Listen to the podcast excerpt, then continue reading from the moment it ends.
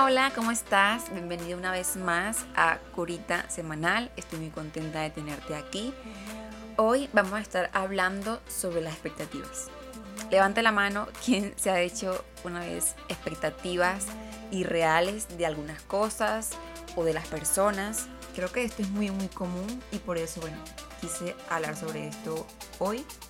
Y bueno, me encantaría que me acompañaras, que te acomodes, que te sientes, que donde estés te relajes porque sabes que este es un tema súper largo, pero la curita semanal se trata de hacerlo lo más corto posible.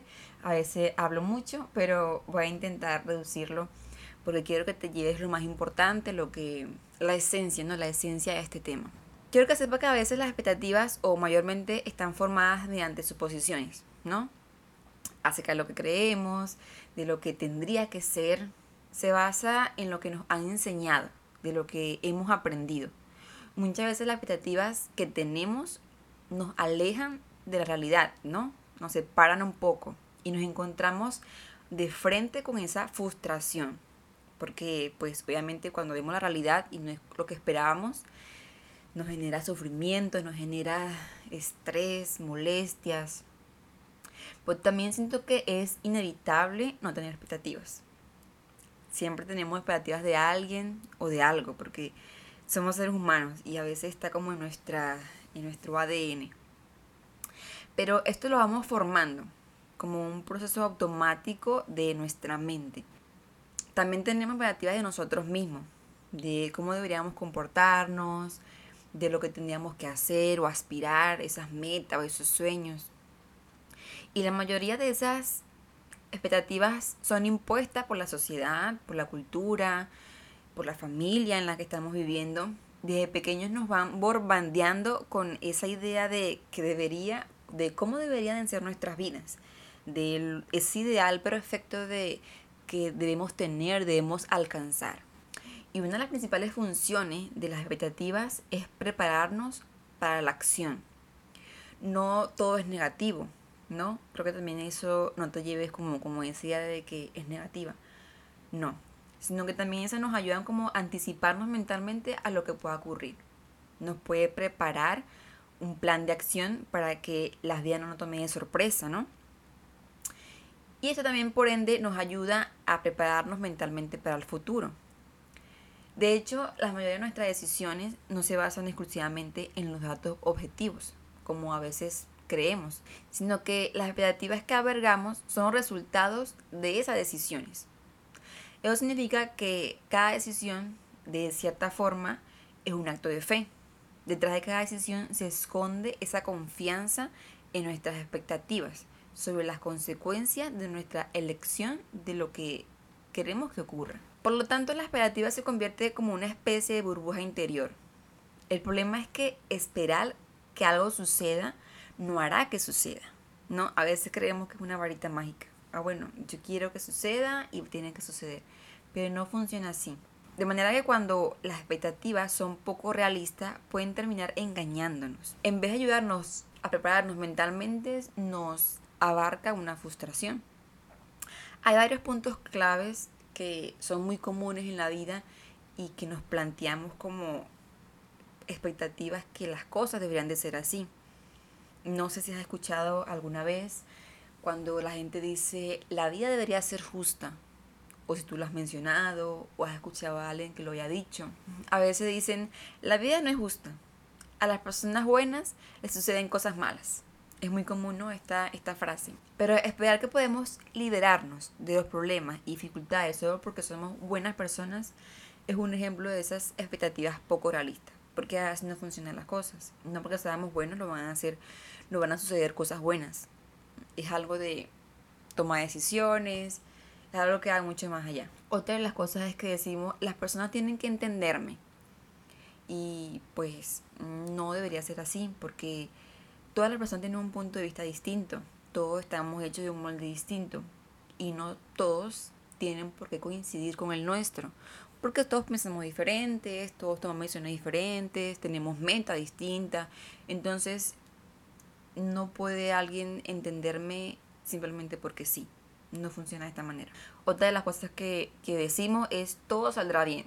Y Y bueno, sí, es como una fe también, es un acto de fe, pero no porque tú digas que algo va a salir bien, necesariamente tiene que salir así. O sea, tenemos que tener en mente que no es una varita mágica, como ya lo mencioné, no es un deseo.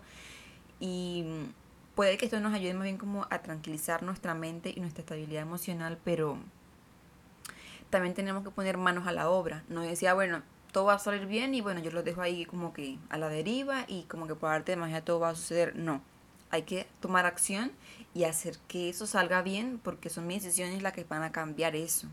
Otra de las cosas que decimos es la gente debería comportarse bien conmigo. esperamos que las personas sean amables y que estén dispuestas a ayudarnos, pero no siempre es así. Y algunas personas no les caemos bien, a otras simplemente no les importamos. Y eso está bien, o sea, no debemos tomarlo en lo personal porque no le no es algo personal directamente contra nosotros, sino que a veces no encajamos, no coincidimos con ciertas personas y no tiene nada de malo. No encajar y no es no caernos bien con todas las personas, pues todos tenemos intereses distintos y aceptarlo de manera responsable y madura creo que nos ayuda mucho. Otra de las expectativas que a veces nos hacemos es puedo cambiarlo.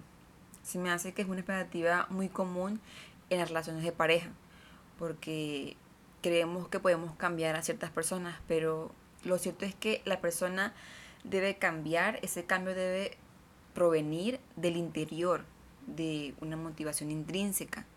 No podemos estar controlando esa parte. Podemos ayudar a una persona a cambiar y estar allí para ella, apoyarla, pero no podemos cambiarla ni arreglarla, como modificar una cosa, porque somos personas, somos seres humanos. Entonces también eso creo que es importante tenerlo presente. Pero bueno, ahora tú me dices, ajá, ya sé que tengo expectativas, sé que me identifiqué, hago esto, asumo, supongo, todo, pero ahora ¿qué hago? O sea, ¿qué supone que tengo que hacer para ya una vida un poco más estable o dejar de hacer estas cosas? ¿Qué hago? Muy bien.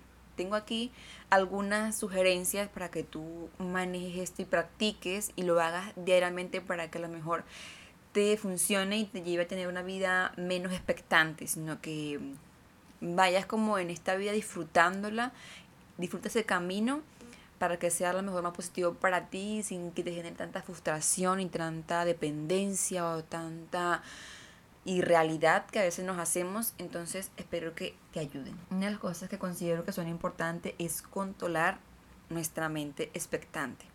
Podemos lograrlo abriéndonos más como a esta incertidumbre, a descubrir la vida, viviendo las cosas sin anticiparnos a un resultado específico, sino decir, bueno, yo quiero abrirme a este mundo o a ver qué me viene, qué me trae, sin tener tanto como esa planificación y esa lista, porque a veces nos frustra muchísimo. Otra de las cosas que considero importante es tener estas diferencias de expectativa reales a las poco realistas, porque también siento que eso nos lleva mucho a la frustración a hacernos metas súper irreales. Como que yo diga, mañana yo quiero ir a Cancún y deseo ir a Cancún mañana, me despertarme y ir a la playa y todo. O sea, no es real. Yo mañana no me voy a despertar en Cancún. No es que no sea posible ir a Cancún. Yo claro que voy a ir a Cancún. Es un plan, es una meta. Sí, está bien, tú lo vas a lograr. Pero no es que te vas a despertar así un día para otro y ¡pum! amaneciste. Porque así no es la vida real. Entonces, es mentalizarte que lo que es real y lo que no es real. Tú vas a trabajar para ir a Cancún, para tener el dinero, para lograr esa meta o tu trabajo, tu proyecto, sí.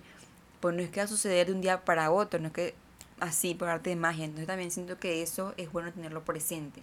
Otra de las cosas que considero súper, súper importante es comunicar las expectativas. Porque a veces creemos y deseamos que las personas lean nuestra mente lo que pensamos y lo que sentimos y se suena muchísimo porque es muy común en relaciones de pareja, de amistad, de familia, que andamos dando como esas indirectas para que la persona entienda lo que queremos decir, pero es que así no funcionamos nosotros. Somos seres humanos muy distintos y necesitamos comunicarnos, decir lo que sentimos, lo que pensamos, lo que queremos, lo que nos gusta y lo que no nos gusta para que nos conozcan. Otra de las cosas es tener un plan B, porque a veces a lo mejor decimos, bueno, yo tengo este plan, yo planifiqué esta meta o esta, esta cuestión, pero a lo mejor no sale como yo espero.